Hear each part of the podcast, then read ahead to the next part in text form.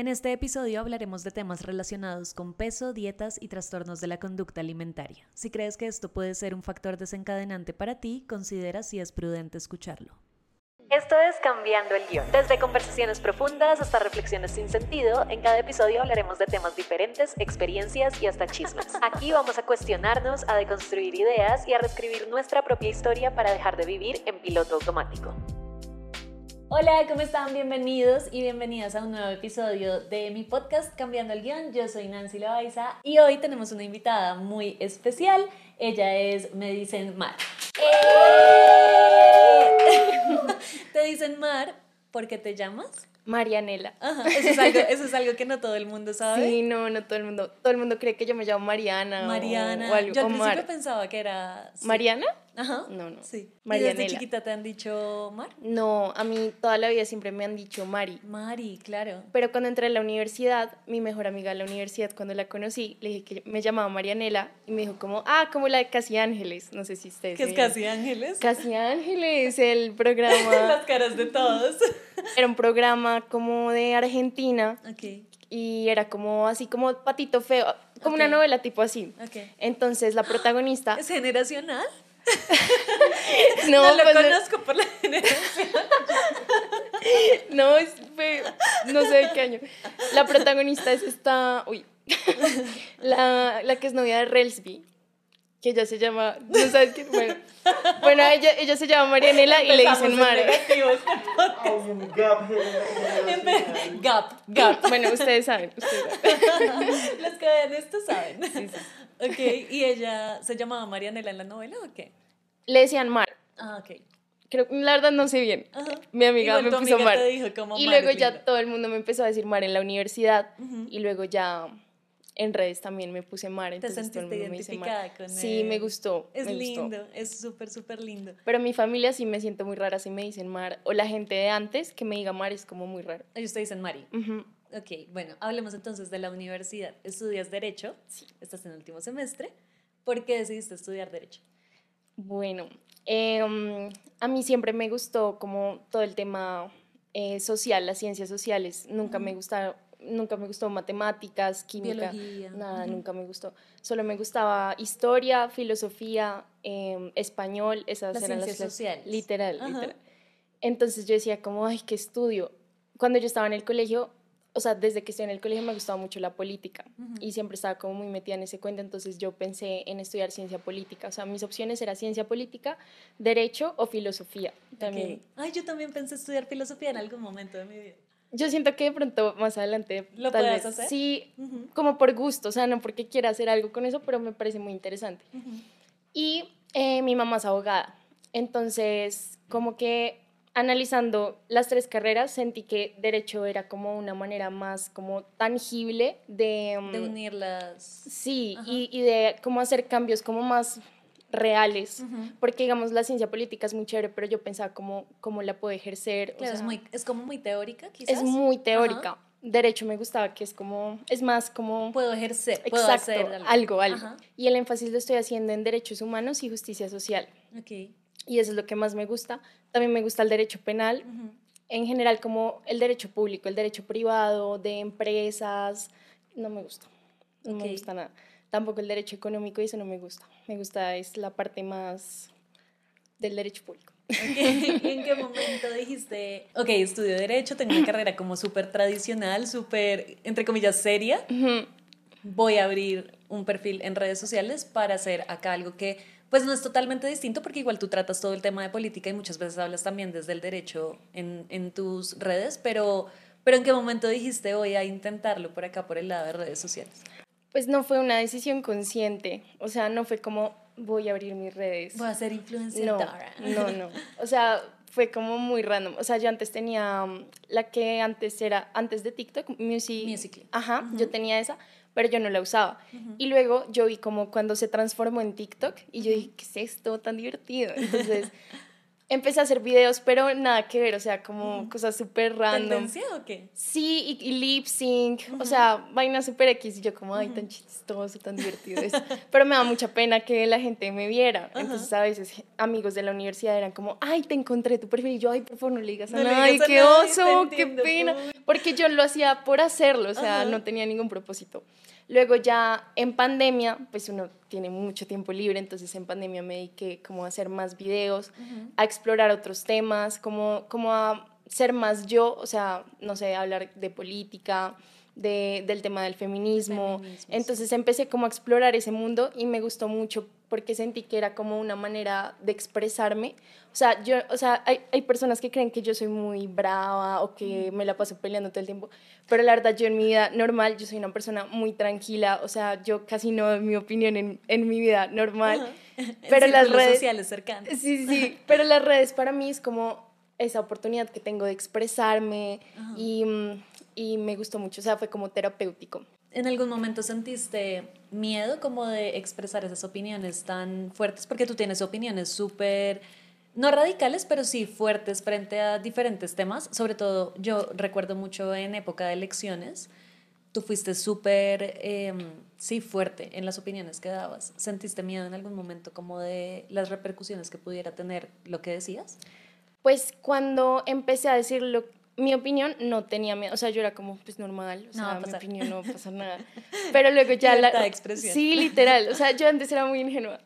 Entonces luego ya fue como ese choque con la realidad de decir como, uy, o Cada sea, cosa que digo. todo tiene una consecuencia, no a todo el mundo le va a gustar lo que digo y eso está bien, entonces fue un proceso como de adaptarme, pero siento que igual a veces sí me da, me da cosa, me da miedo, pero a la vez no sé, o sea, no podría no opinar en cosas, o sea, O sea, no, no, no has dejado como que ese miedo te calle esas opiniones. sí, no. Eso es admirable porque mira que sí siento que es como un común denominador de muchos influenciadores, que es como lo que decías ahorita, como al principio era súper inocente, súper ingenua, pero después me di cuenta y, y digamos que el común denominador es que mucha gente toma como el aprendizaje y dice, mejor no digo esto porque van a decir, mejor no digo esto porque van a pensar.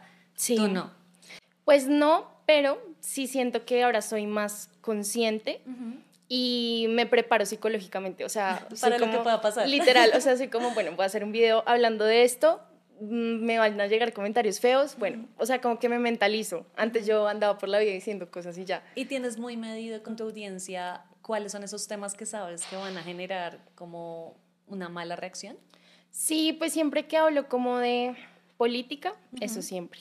Es que la política es Es muy pesada. Tensa. Y sí le he bajado a hablar de, de de política. política. Ajá. Porque también yo soy una persona que como que um, absorbo mucho las cosas y a mí el tema de la política es algo, no sé por qué me genera como muchas cosas. Entonces, si yo me la paso viendo noticias, yo me malviajo, yo me estreso, lloro. Entonces, o sea, por paz mental me he alejado de eso porque estaba como volviéndome muy intensa Ajá. en eso. Y es que sí siento que, digamos, mira que yo, uy, esto, con esta me cancelan, pero, pero yo, la política no es algo que yo de verdad pueda decir como, oh, soy experta en el tema o sé un montón del tema, no, y por eso también intento como tener opiniones muy medidas con lo que digo porque pienso dentro de mí como a la larga soy una ignorante, o sea, no tengo derecho para salir a hablar de algo que no sé tanto, pero en época de elecciones me volví loca, o sea, yo era adicta así a ver TikToks, Twitter, de todo. Entonces entiendo lo que dices, como que estabas así súper inmersa, porque ese tema como que te va mm, absorbiendo la energía de una manera que sí. es terrible. Y creo que eso mismo es lo que hace que sea un tema tan sensible y que vuelve a las personas tan agresivas, Totalmente. ¿no? ¿Y te pasó algo feo? ¿Te ha pas- ¿Qué es lo más feo que te ha pasado como respecto a cosas que has dicho? Pues sí, me han dicho cosas feas. O sea, un video que hice que, um, que me, o sea, fue una ola de hate eh, que hablé de, de la generación de cristal. Entonces, por ese video, Dios mío, me dijeron de todo y yo no- nunca entendí cómo. por Pero qué. ese video era como al revés, ¿no? Sí, o sí, sea, sí. Como, como tú diciéndole a mi generación eh, que ustedes son los que cristales. nosotros somos. Sí, pero Ok. no tu generación, sino Sí, la gente. más tradicional. sí, ajá. como que, entonces yo como que volteé las revertiste cosas. las sí. cosas. Ajá. Pero, pero me, me dijeron muchas cosas feas. últimamente no me han vuelto a decir cosas tan feas. Como que ya le, se, se bajó. Pero sientes el que eso obviamente es directamente proporcional a que dejaste de hablar un poquito de política. Yo creo que ya la gente se acostumbró, porque yo siento que cuando yo empecé a hablar de esos temas en TikTok solamente habían bailes, humor, cosas así. Entonces yo empecé a hablar de eso y para la gente fue como Un shock. un Ajá. shock muy grande y yo toda, cualquier cosa que decía, hate, hate, hate, hate. Ya como que la gente superó eso y es chistoso porque me han llegado mensajes hoy en día de gente que es como, yo antes te odiaba, yo en pandemia te tiraba mucho hate, pero la verdad me di cuenta de que lo que dices es cierto, no sé qué, entonces es muy chistoso. O sea, fue como un choque, pero ya la gente, yo siento que lo que yo digo es muy obvio, muy obvio, pero ya la gente como que ya lo aceptó. Pues es que yo aceptó. siento que algo que tú decías, porque te stoqué Ah. antes de esta, no, es que yo siento que uno tiene como que conocer bien a la persona antes de que pues se sienten acá. Y algo que tú decías en otra entrevista, no, no recuerdo puntualmente en cuál, pero tú decías como mi público no es la perso- las personas como que son expertísimas en el tema, sino como de pronto aquellas personas que están empezando a informarse sobre feminismo, sobre política, ¿no? Y les hablas de pronto de algo que sí parece muy obvio, pero que para una persona que nunca ha tenido el acercamiento con esos temas, Total. no es obvio y es una forma de interesarse, porque además siento que TikTok es como, no sé, una red social mucho más liviana y como mucho más agradable para aprender de un tema que Total, que es como tan un libro de denso. feminismo, por ejemplo, 100%, ¿no? 100%. ¿Y en qué momento dijiste voy a hacer contenido también de feminismo? ¿O fue a la par de la política? Es que, no sé, todo como que se fue, ¿Se fue dando. dando? Sí, o sea, yo nunca como que planeé mucho las cosas. ¿O en qué momento tú, Ah. no, no solo como creadora de contenido, sino tú como Marianela, te acercaste al feminismo? Mm, el primer acercamiento que tuve fue por una compañera del colegio que ella desde pequeñas, pues como 13, 14 años, ella eh, pues se, se autodenominaba feminista, entonces yo era como, ¿qué es esto? No sé qué. Y yo hablaba mucho con ella y ella como que siempre me habló del tema y se me hacía muy interesante, pero había ciertas cosas que de pronto no hacían clic. Contigo. Ajá, pero ahí fue como el primer acercamiento. Luego ya cuando entré a la universidad em, tomé una lectiva de una clase que se llama Derecho LGBT y mi profesor era abogado javeriano, pero nos habló de feminismo, nos explicó las olas. universidad. Sí, la verdad, recomendada esa clase. y, mm, y para mí hizo mucho sentido todo, más que todo cuando habló de la interseccionalidad, que es una herramienta que utiliza el feminismo para hablar de distintas problemáticas. Y eso mm, para mí fue como Te abrió la mente. total, o sea, me hizo todo el sentido del mundo porque eh, con la interseccionalidad es una herramienta que viene del feminismo negro para evidenciar que la opresión no es solamente por el hecho de ser mujer, sino que hay distintas opresiones que atraviesan eh, las personas en general que no solamente tienen que ver con el, con el sexo o con el género que tienen. Por ejemplo, no es lo mismo la opresión que sufre una mujer blanca a una Claro. mujer negra. Entonces, O una mujer trans. Total o una mujer en, eh, de escasos recursos. O sea, son muchas cosas que se atraviesan y para mí hizo todo el sentido. De hecho, mira que algo que a mí me ha pasado en la vida, acá contando como experiencia propia, hace un tiempo yo tuve una conversación con la Mona y ella me decía, o sea, me preguntó como sobre mi acercamiento al feminismo y tal, y yo le contaba como en verdad yo me siento muy, ahí sí como dicen, en territorio de privilegio, porque pocas veces me he sentido discriminada por ser mujer, pero seguramente eso va acompañado de que soy blanca, de pronto Claro. de, no sé, el tipo de trabajo, ¿no? O sea, Total. hay un montón de variables que minimizan un poco el, el pues el La hecho- opresión. La opresión. 100%. Gracias. Gracias. Necesito ese tipo de palabras de- del activismo. Ok, y en cuanto a feminismo, ¿cómo sientes tú que lo recibe la gente a tu alrededor? Algo que yo siento que le quiero preguntar a todas las mujeres que se sienten en este sofá y que hablan de feminismo es si han sentido que en sus relaciones de pareja o cuando hacen dates con chicos y eso, sienten que hay una diferencia porque la persona que tienes al frente se da cuenta que eres fuerte en cuanto a tus opiniones respecto al feminismo. Pues en ese ámbito, Em, no sé, o sea, siento que los hombres a veces son como muy básicos. O sea, siento que si le gusta a un hombre, perdón. Todo. El hombre detrás de cámaras. O sea, hay hombres que si les gusto, no les importa. O sea, de verdad no les importa. O sea, hasta me han caído hombres súper uri- uribistas, Ah, súper machistas y saben yo cómo soy, saben lo que digo y no les importa. Les importa cinco, o sea, Ok. ¿verdad? Pero de ahí a que yo me los aguante es otra cosa. Claro. Entonces yo, o sea, eso sí me ha, me ha permitido tener muchos filtros. y ya cada vez tengo menos tolerancia. Ok. O sea, cada vez soy como más exigente con, Ok. con las cosas. O sea, ¿cuáles son tus mínimos? Eh, Ah. Ay, pero antes de eso, algo que yo te quería decir, hablando de ese TikTok polémico de los, de los mínimos, tú hiciste un TikTok respondiendo. Sí. Y me pareció tan lindo porque siento que fue tan, como si no estoy de acuerdo, pero fue empático con, Claro. con todo lo que estaba causando ese TikTok en, en esa persona, ¿sabes? Total. Pero porque bueno, he estado ahí. he estado hablemos ahí, de tus mínimos. Mis mínimos. Ay, no sé. Mm, que sea buena persona. O sea, y eso se siente. O sea, una persona que, que sea generosa, que sea amable con todo el mundo. O sea, eso es para mí lo mínimo. Mm, es que no sé. O sea, es que yo no me, yo no tengo así como La tan lista. establecido. No, Ok. no. Pero, pero pues no puede ser como un man paila. que- pues hay gente que creería que yo espero a una persona súper leída, súper informada en todos esos temas, pero no necesariamente. O sea, siento que literal lo mínimo es que sea una buena persona y que sepa escuchar. Puede que no sepa nada de feminismo, no sepa nada del tema, pero si es una buena persona y está dispuesta a escuchar, ya. Exacto, que esté abierto, porque es que Total. nadie tiene todo aprendido. Total, ¿no? total. Pero como la actitud de abrirte a, a aprender nuevas cosas es como lo... Total, Ajá. sí. Y hablemos de la March. bueno, ¿cómo estás del corazón? Bien. ¿Estás soltera ahorita? Sí. ¿Hace Estoy cuánto soltera. terminaste con tu ex? Hace como ocho meses ya. Ay, hace Ocho, harto. meses, Sí. ¿Tuviste tusa? Sí, obvio. ¿Cuánto te...? Esa cara de... ¿Qué me vas a preguntar? No, no, no. No, o sea, sí, sí, sí tuve mi tusa, obviamente. O sea, fue una relación. Fue ¿Cuánto duraron? casi dos años. Es que duraron un montón. Ha sido mi relación más larga. Ajá. Entonces, obviamente, pues fue duro. ¿Y se puede preguntar qué pasó?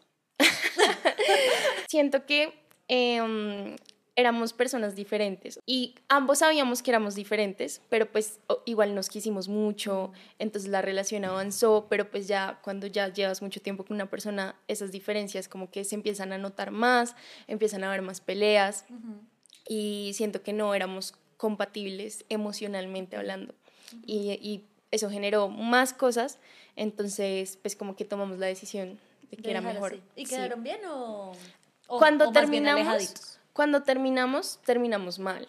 O sea, bloqueada y todo. Ok, contacto cero. Contacto cero. La- El contacto cero es lo mejor. ¿Tú crees en eso? Sí. te iba a preguntar, ¿crees en el Creo contacto en el cero? contacto cero. Lo recomiendas. Lo recomiendo ¿Por qué? 100%.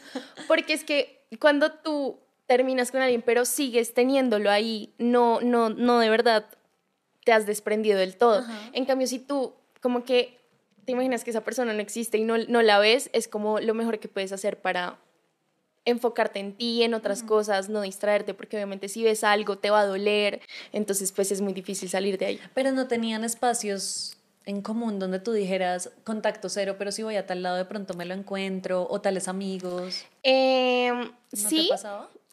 una vez me lo encontré en, ¿En mi universidad, lo vi no. y él no me vio. Y él sabe, ¿te estás enterando? Eh, Hola. O sea, ¿tú sabes? No, sí, bueno, hicimos contacto cero y luego, ay, yo toda abriéndome acá. ¿Qué sentiste cuando lo viste? Una sensación súper, como, como si me arrugaran el corazón, o sea, Ajá. eso se siente raro. Pero luego ya hace relativamente poco volvimos a hablar y hablamos las cosas, o sea, él me dijo que quería darle como un cierre lindo a lo que habíamos tenido, porque él sabe que, o sea, a pesar de todo, nuestra relación fue muy bonita, nos quisimos mucho, entonces nos vimos y hablamos las cosas y fue como ya, como quedar bien, te deseo lo mejor, perdóname si hice algo eh, que te afectó, gracias por todo, te deseo lo mejor y ya. Entonces quedamos bien, hola. Hola, amigo. Sí. Quiero decirte que yo tenía como esta, no sé, les voy a contar algo. Ella llegó acá con una pregunta que no diremos cuál pregunta es. y, y como que ella se sentó, saludó y me preguntó, como si hubiera venido todo el camino pensando en esa pregunta. Y mi pregunta era esta, como de qué había pasado, tenía muchísima Ah, ok. curiosidad, porque en su momento pues sí fue una relación muy pública, siento yo. Sí, ¿no? O sea, sí, como que se abrieron bastante. un montón las puertas a, a mostrar la relación y eso, y eso tiene sus pros y sus contras. Total. Lo digo desde la experiencia que estoy transitando ahorita, como en este momento, que es, eh, es chévere porque puedes compartir un montón de cosas, pero sí me cuestiono como si en algún momento llegara a pasar algo y la relación que tengo en este momento se termina, ay, como esa parte de, de las redes me parece difícil Sí, de manejar, ¿no? Porque me Sí. imagino que la gente te preguntaba un montón. claro. Y ahí o sea, el literalmente cero fallaba porque todo el mundo Obvio, como Porque yo, o sea, yo no iba a decir nada, Ajá. pero pues todo el mundo preguntándome, preguntándome, y yo, ay, o sea, literal me tocó publicar una historia como, oiga, terminé mi relación ya, no voy a hablar del tema, no me pregunten, no voy a decir nada. Sí me acuerdo de esa historia. Yo como, no, pero ¿cómo así? Sí. Pero bueno, estás tranquila.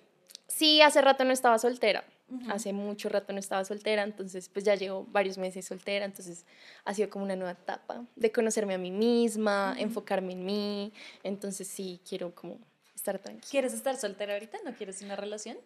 A veces se me antoja. Ajá. Es Entonces San. Valentín se antojó. Obvio, yo estaba toda envidiosa viendo a todas las parejas con sus regalos. Yo era como, yo Total, quiero. con las flores. Sí, porque la- a mí sí me gusta tener novio, la verdad. A mí también me encanta tener novio. Es chévere, es bonito y siento que tengo mucho amor para dar. Pero. Pero pues no, o sea, siento que no, no me voy a acelerar. Y uno puede conocer gente muy chévere, que a uno le guste, o sea, me ha gustado gente, pero de ahí a yo decir tener una relación, siento que ya es como algo que sí, y que antes no era tan consciente. O sea, antes me gustaba alguien y ya quería que nos cuadráramos. Ajá. Ahorita ya no, o sea, ahorita miro más factores. ¿Y sientes que es, o sea, que es la edad o sientes que es como todas las herramientas que te ha dado, por ejemplo, el feminismo? Yo creo que ambas cosas, yo creo que ambas cosas. La edad también, o sea, siento que he madurado más. Y el feminismo 100%, o sea, obviamente uno tiene... Eso hablábamos también con la Mona. El feminismo da como un montón de filtros, ¿no? Total, Ajá. totalmente. Ella me decía como, es como si te pusieras unas gafas Sí, sí, sí. y ya no puedes volver a ver el mundo de la misma manera porque sí, como que lo ves todo más claro. Sí, las, las gafas moradas del feminismo. Ya, nada es igual. Ah, es como un concepto lo de las Sí. gafas. Ah, ok. Ay, aprendiendo. Sí. Bueno, y hablando de lo de los mínimos eh, y todo lo que pasó con esta influencia, ¿qué pasó con ella? Idea, ¿no? Bueno, esperemos que esté bien. Pero, ¿qué piensas de la cultura de la cancelación? Ay, eso es una bobada, la cultura de la cancelación, porque no sirve. O sea, de verdad no sirve. Y, mm, o sea, siento que todos somos humanos. Todos en algún momento nos equivocamos y decimos cosas bobas. O sea, eso le pasa a todo el mundo y se expone más cuando la gente lo dice en redes sociales. Mm, y la gente a veces como que no, no es consciente de que uno la puede cagar o que uno puede decir un, un pensamiento paila y lo puede decir en voz alta.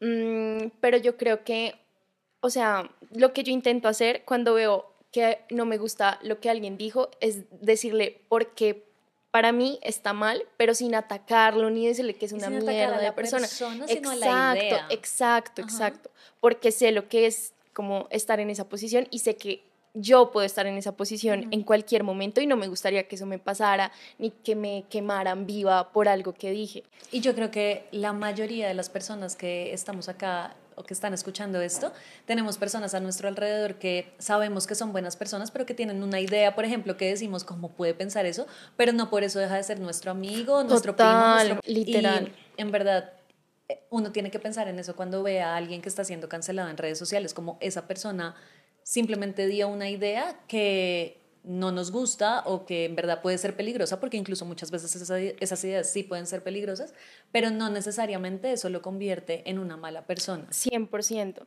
Y es chistoso y digo que no sirve porque la gente cree que haciendo eso, cancelando a alguien, como que eh, ya se van a olvidar de la persona, pero hacen totalmente lo contrario, le dan más relevancia, Ajá. entonces es como, hay gente que ni siquiera sabía quién era una persona hasta que todo el mundo empezó a hablar mal de esa persona, entonces Total. luego ya crea una plataforma, entonces Total. peor. Y terminan generando también, siento que como polarización, porque entonces como le dan visibilidad, también le dan fuerza a la gente que piensa como esas personas. Total. Entonces se convierte como en una pelea horrible. Sí, Sí, no. Yo, yo siento también que algo que siempre he dicho en redes sociales es que es válido cambiar de opinión. Y muchas veces, o sea, sí, una persona puede decir algo y se le cancela por eso, pero también se les ha cancelado porque en algún momento dijo algo que ya no piensa o que ahora hace algo diferente a lo que expresó en algún momento. Y, y siento que es válido, pero además es necesario cambiar de opinión en tu vida. ¿Qué tal todos pensaran? O sea, ¿qué tal tú pensaras como pensabas hace 10 años? no, no. todo mal, Ujú. ¿no? Entonces, bueno, mujeres que no conectan con la cultura de la cancelación. En redes sociales siento que algo que uno vive muy de cerca es como, no sé, como esta sensación de hacerte mucho más consciente de cómo luces, de cómo te ves. ¿Sientes en algún momento que la gente te ha presionado por ese lado en redes sociales? Sí, ¿Sí? o sea, uno en redes a uno le comentan de todo, o sea, le generan inseguridades que uno ni siquiera se había Tenía dado cuenta que antes, tenía. total. Entonces es como muy fastidioso que la gente ande opinando de Total. uno en Mira. ese aspecto físico. Mira que cuando yo trabajaba antes en como en empresa, antes de hacer redes sociales, yo era como tan cero consciente de mi ojo, mi pelo, mi ceja, cero. O sea, yo jamás había pensado, pues sí, uno se arregla para estar presentable ante la sociedad, pero nunca, como que una preocupación mía nunca era debo verme bonita o debo, no sé, no era una preocupación para mí. Y cuando empecé en redes, la gente empezó a comentarme tantas cosas de tu pelo, tu nariz, tu ojo, que empecé a hacerme tan consciente que siento que en verdad eso tiene influencias o como repercusiones en la salud mental, Claro, ¿no? Y 100%. Me quiero meter por ese lado, eh, porque tú has dicho en, pues en, en otros momentos que batallaste en algún punto con un trastorno de conducta alimentaria. Sí, ¿Cómo fue ese proceso? eso fue denso. Pero eso fue antes de redes. Eso fue antes de redes, sí. Eso fue antes de redes. Eso fue, eso fue un momento muy duro de mi vida, o sea, fue muy denso. Yo siempre he sido de contextura delgada. Y cuando era niña, eh, yo era un palito, o sea, yo era súper flaca y me molestaban por ser muy flaca. Y yo Ay, me a mí sentía también. mal, porque yo era como, o sea, como súper plana y mis amigas ya como más desarrolladas. yo era Ajá, como, voluptuosas. Sí, literal. Entonces yo me sentía mal. Luego ya en la adolescencia como que me subí más de peso, pero yo, o sea, nunca, o sea, no, no estaba como gordita, pero mm, Estabas más robustica. estaba robustica, Ajá. pero yo me sentía súper bien, o sea, no, como que no era algo que yo pensara ni me afectara, o sea, yo me sentía bien. Luego cuando estaba en 11, yo tenía 17, eh, me, me dio por meterme en un gimnasio, como hacer ejercicio, es bueno para la salud, no sé qué. Ahí tuve un entrenador y el entrenador me dio una dieta. Y yo nunca había hecho una dieta en mi vida. Entonces para mí fue como, como, como extraño. Una nueva experiencia. Una noche, literal. Pero yo no me sentía mal con mi cuerpo ni nada. Pero él me dio esa dieta y yo como, bueno, sigamos la dieta. Y empecé a seguir la dieta, pero poco a poco, no sé cómo, como que me fui volviendo mucho más estricta y yo era como súper intensa. Y fue un tema más que todo como de control. No sé, o sea, no sé si alguien más se siente identificado con lo que voy a decir, pero nunca fue un tema de que me sintiera mal con mi cuerpo, sino fue más un tema como literal mental de control. De sentir que estabas con las cosas bajo control. Sí, sí, literal. Y se escaló un punto en el que no me di cuenta, pero pues ya, o sea, estaba demasiado flaca, se me cayó el pelo, me dejó de llegar el- la menstruación. Eh, mis papás también, pues, eran como, ¿qué te Claro. pasa? Eh, había días en los que no comía nada, o sea, fue un tema de... Ni siquiera me gustaba cómo me veía, porque estaba demasiado flaca, no me gustaba. No, no fue un tema así, y simplemente evolucionó un punto en el que se me salió de las manos y yo ya era como, ¿qué estoy haciendo? O sea, quiero estar bien, intenté buscar ayuda, eso también fue un, un problema y ya fue como, ¿Intentaste buscar ayuda que con psicólogo, con Sí, terapia o sí. Y no te fue bien? no me fue bien Ok. con la EPS. Esos psicólogos de la EPS, Dios mío. O sea, yo, ahí también fue un psicólogo de la universidad. O sea, un día yo estaba como colapsando, literal. O sea, llegué como, como al centro de psicología de mi universidad, así llorando, vuelta a nada, así como, ¡ah! Y fueron como, aquí está el número de alguien, no te podemos atender. Y yo, ¡ah! Horrible. Pero Pero en ese, ah, ¿qué era? Como un episodio de ansiedad o de... como, como de desesperación de, de decir quiero estar bien, o sea, quiero estar bien, pero no puedo estar bien. Entonces fue muy frustrante como psicológicamente. Y también, literal, me ayudó YouTube. y los ¿YouTube? youtubers, sí. ¿En serio? Sí. ¿Por qué? Porque, porque pasaron por lo mismo que yo. Ajá. Entonces, o sea, desde sus experiencias, literal, eso me ayudó mucho y me, me inspiró mucho como a, um, hacer algo, porque yo no sabía que, cómo ayudarme a mí misma. Ok. Y mm, una, una youtuber de Estados Unidos, que se me olvidó el nombre, pero literal ella me ayudó mucho, ella decía como que uno se tiene que dar el permiso incondicional de comer y de escuchar al cuerpo. Entonces yo me repetía eso, como yo tengo permiso incondicional de comer, o sea, no tengo por qué restringirme. Y si tengo tanta hambre acumulada, pues tengo que comer hasta saciarme.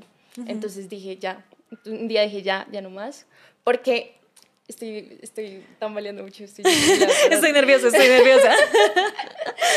o sea, fue muy denso porque yo decía, quiero comer como una persona normal. Ajá.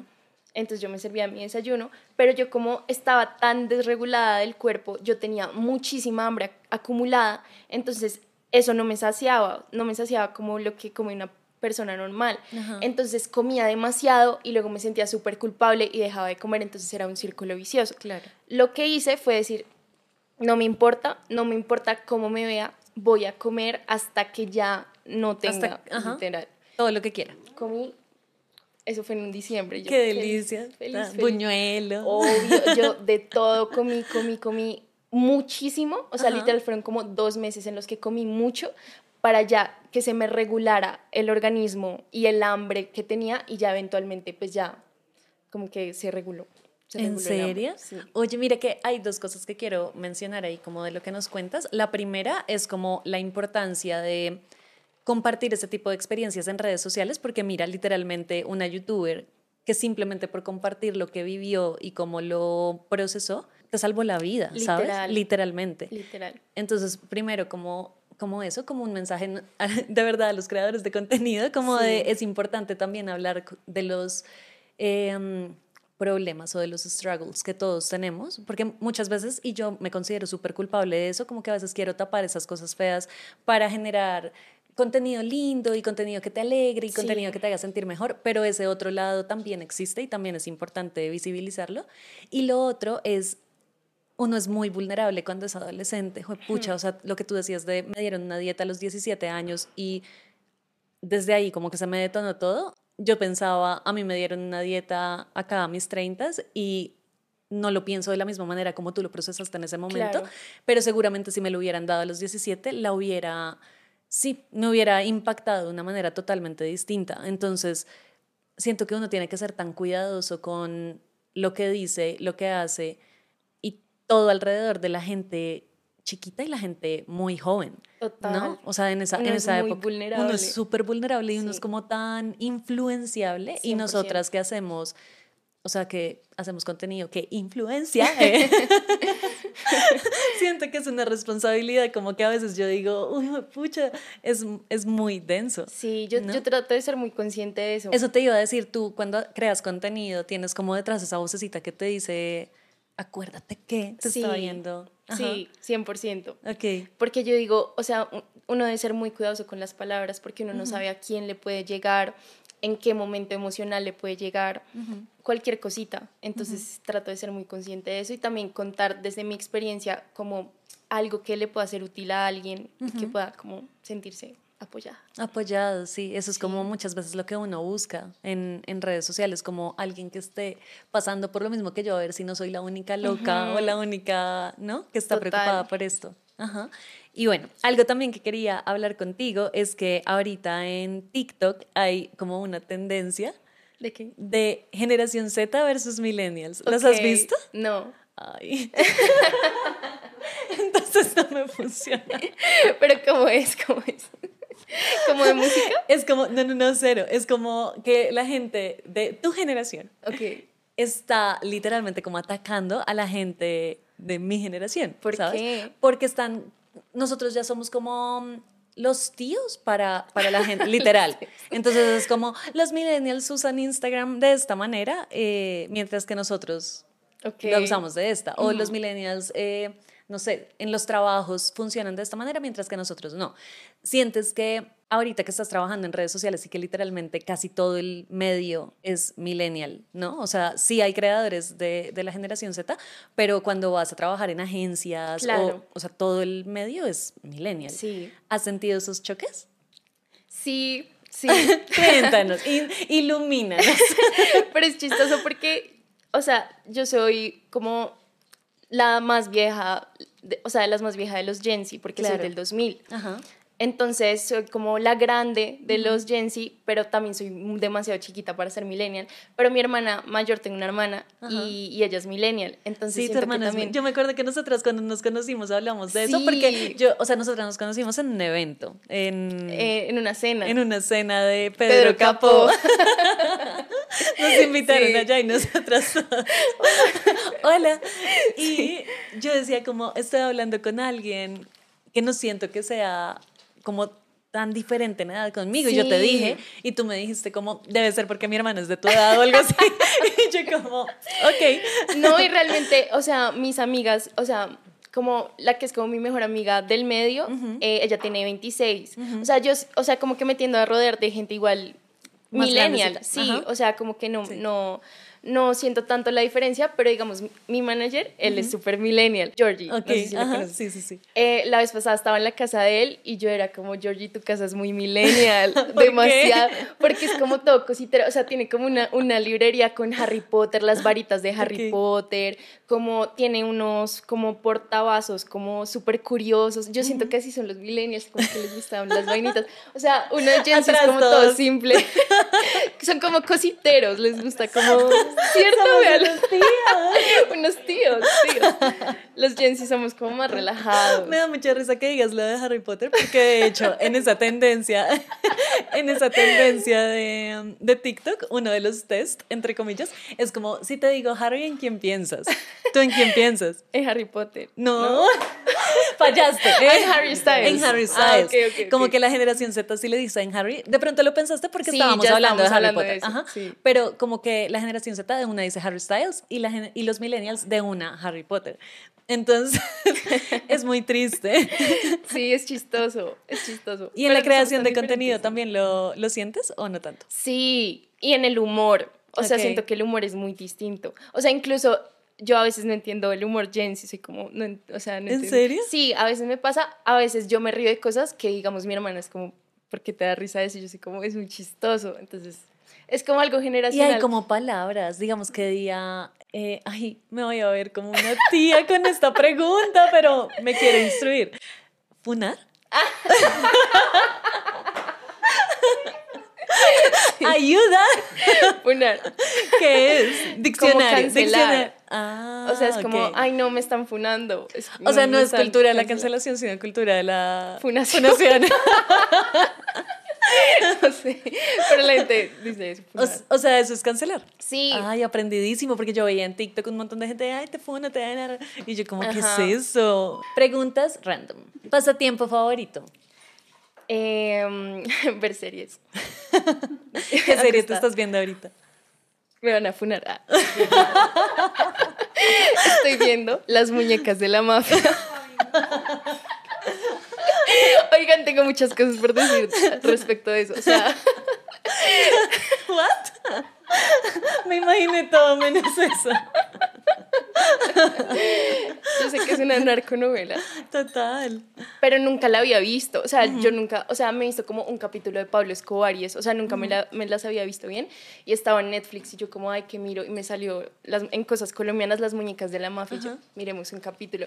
Es demasiado interesante porque es como el punto de vista de las mujeres en ese mundo de drogas, de violencia, que fue muy denso. Yo sé que las narconovelas como que hacen quedar mal al país y, y todo eso, pero yo también analizaba y es como, así fue, o sea, y yo creo que fue peor, o sea, Como que plasman una realidad que existió. sí, o sea, así fue y que baila que así haya sido, pero me gustó mucho y estoy súper enganchada con esa novela porque es muy interesante ver esa perspectiva de las mujeres y, y siento que sí enseña muchas cosas, o sea, siento que una niña, no sé, pequeña viendo eso y debe decir como, uy, qué chévere ser novia de un narco, es como, sí, tienes toda la plata del mundo, pero mira lo que te puede pasar, o sea, Claro. las maltrataban horrible, las utilizaban como objetos, eh, y era algo muy denso y muy real.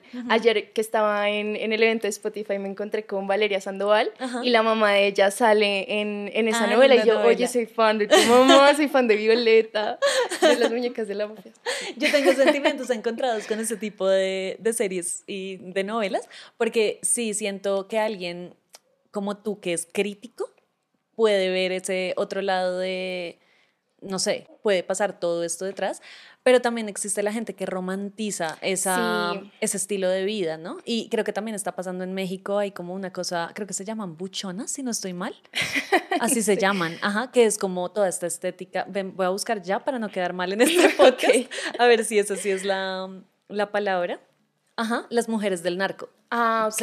Y es esta estética como de mujeres súper voluptuosas, súper- Ok. bueno, ya sabemos la estética, pero sí siento como que la línea entre verlo desde un punto crítico o romantizarlo es tan delgada que ahí es donde como que radica el peligro de ese tipo de, Total, de series. ¿no? 100%. Pero bueno, yo tampoco me la he visto y ya, ya me dio FOMO. ¿Crees en el amor a primera vista? Em, no amor, pero sí como Atracción. conexión. Ajá. Conexión. Hay conexiones que se sienten a primera a vista. primera vista, total. ¿Cuál es tu comida favorita? La pasta. Pasta boloñesa, alfredo. Yo creo que carbonara. Ay, carbonara es de- deliciosa. ¿Cuál es tu mayor inseguridad? Mi mayor inseguridad. Ay, es que es, es muy filosófica esa pregunta. Es súper filosófica, Es pero filosófica. te la quería hacer precisamente porque siento que tú te ves tan empoderada y tan segura y tan, no sé, o sea, yo te veo y yo digo como, "Ah, regálame un poquito. ¿De verdad? Sí. Qué lindo. no, pues obvio tengo inseguridades, pero son más, o sea, yo me doy muy duro a mí misma. O sea, siento que he llegado a un punto en el que de pronto no me afecta tanto lo que los demás piensen de mí, pero yo a mí misma soy súper crítica conmigo misma. Y, o sea, no sé cómo, ya, o sea, no sé si eso es como una inseguridad, pero yo siempre tengo como algo que tengo un miedo a ser mala persona. O sea, soy como, Ok. a veces siento que soy mala persona y soy como, soy entonces me doy muy ¿En duro. serio? sí. Ay, ¿por qué? No sé, tengo que ir al psicólogo. Necesitamos terapia. Sí, voy a agendar cita. Ok, O sea, tu mayor inseguridad es como el miedo a tu sombra. Eh, Yo creo que tengo síndrome del impostor. O sea, como que a veces soy como, siento que soy una farsa. claro. Tengo eso. Sí, Eso es como como- una inseguridad. Oye, sí, estaba más filosófico que Ajá. mi ceja. Sí, porque así como físico no. ¿Ciudad o campo? Ciudad. Comida rápida favorita. Eh, pizza. Ay, sí, Es deli. delicioso. ¿Te gustaría tener un superpoder? Y si sí, ¿cuál? Sí, y es el mejor superpoder. Teletransportación. Ay, O sea, díganme uno cuánto no se ahorraría con la teletransportación. O sea, uno Total. podría viajar, o sea, amaría. Me encanta, es cierto. ¿Viajarías al futuro o al pasado? Si pudieras. Em, yo creo que al pasado. ¿En serio? ¿Por qué? Me da curiosidad. O sea, pero no a tu pasado, sino No, a otro pasado. A otro pasado. Como 1820. Sí, Eh, literal. O a conocer a Jesús. no les voy a decir- no les voy a Quiero conocerlo. Quiero Sí. charlar con él. Es que se me hace una persona muy crack. O sea, imagínense Era estar el hablando. influenciador. Literal, el verdadero influenciador. O sea, Total. imagínate todos los años que han pasado y la gente sigue hablando de él. De él, total. Eso me da curiosidad. O, o ir como a la época como el Renacimiento en Italia Ajá. y conocer a Miguel Ángel, a Da Vinci. O sea, se me haría muy chévere. Te llama la atención. ¿Quién es tu ejemplo a seguir? Uy. Uy, no sé. También está. Es que yo me pongo toda filosófica. Em, ay, no sé. No tienes como alguien que tú No digas tengo- admiro full. Sí, tengo muchas personas que admiro, pero No necesariamente quieres seguir. sí. O sea, digamos, admiro mucho a mi mamá. y a mi abuelita. Pero sí, no, no sé si quiero seguir como el camino que ellas han tomado, pero las admiro demasiado. Te entiendo porque cuando estaba planteando las preguntas, pensé lo mismo con esa, como admiro a un montón de gente, pero no necesariamente es un ejemplo a seguir, o sea, no Total. necesariamente quiero caminar sus pasos. Exacto. Ajá. Género musical favorito. El reggaetón. Eh. ¿Qué país quisieras visitar si pudieras?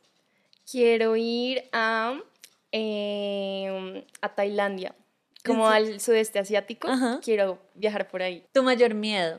Mi mayor miedo, em, eh, perder a las personas que amo. 100% va a pasar, Ajá. pero me da miedo.